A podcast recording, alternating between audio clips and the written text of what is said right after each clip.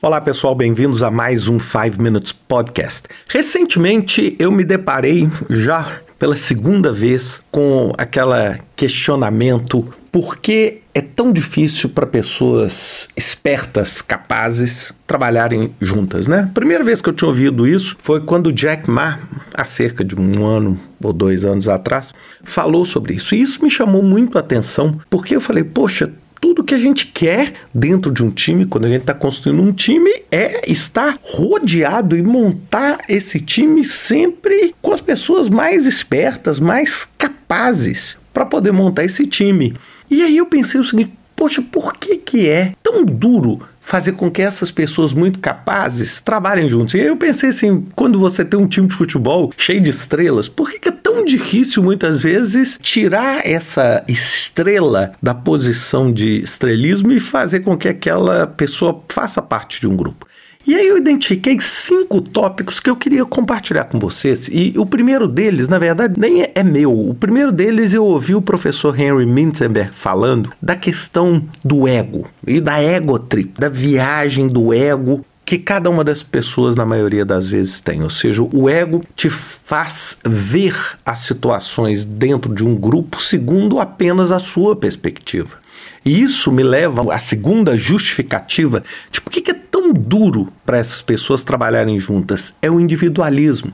Porque, na maior parte das vezes, quando as pessoas são muito capazes, muito inteligentes, elas naturalmente começam a, a sentir menos necessidade dos outros. Ou seja, ah, não, eu tenho uma capacidade intelectual diferenciada, eu tenho uma capacidade cognitiva diferente, então que, que eu preciso trabalhar com grupo? Ou seja, o grupo e as outras pessoas que têm capacidades diferentes ou têm outras características não, vai, não vão agregar. Então é muito melhor que eu faça o meu trabalho sozinho ali dentro do meu cubículo.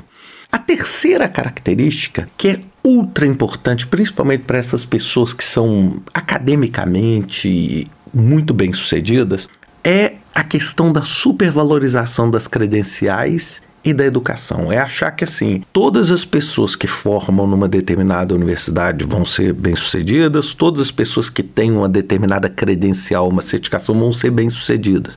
E esquece que a credencial é simplesmente uma portabilidade de um conhecimento, de um processo. Ela não necessariamente reflete a sua real experiência dentro de um problema, ou dentro de um desafio, ou dentro de um projeto.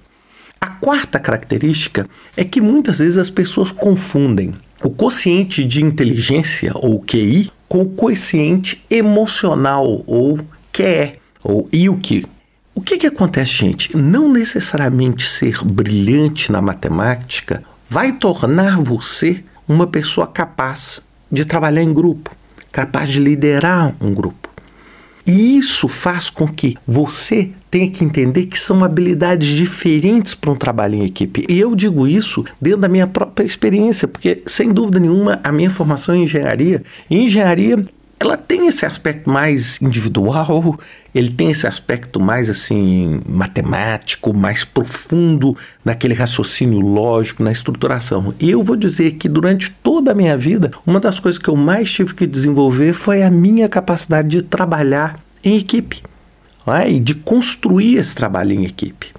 E o último que eu queria compartilhar com vocês para vocês pensarem é o excesso de confiança. A maior parte das vezes, quando você é muito capaz, tem um perfil educacional brilhante, Está somado a esse individualismo, esse ego, esse senso assim, eu sou melhor do que todo mundo, você tende a entrar numa seara muito perigosa, que é a confiança excessiva. E essa confiança excessiva faz com que você simplesmente fique cego ou fique incapaz de perceber determinadas nuances que as equipes podem trazer.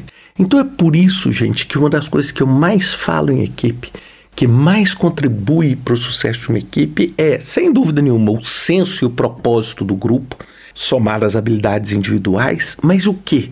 Pessoal, essa diversidade. É essa diversidade de conhecimento, essa diversidade de perfil que faz com que você construa um grupo. Não necessariamente o grupo composto das pessoas intelectualmente mais capazes vai ser o grupo que vai produzir o melhor resultado. Por isso que é tão difícil muitas vezes. Tudo que a gente busca quando vai recrutar alguém que é uma pessoa realmente esperta, se torna tão difícil trabalhar em conjunto com essas pessoas. Pensem nisso e até semana que vem com mais um 5 Minutes Podcast.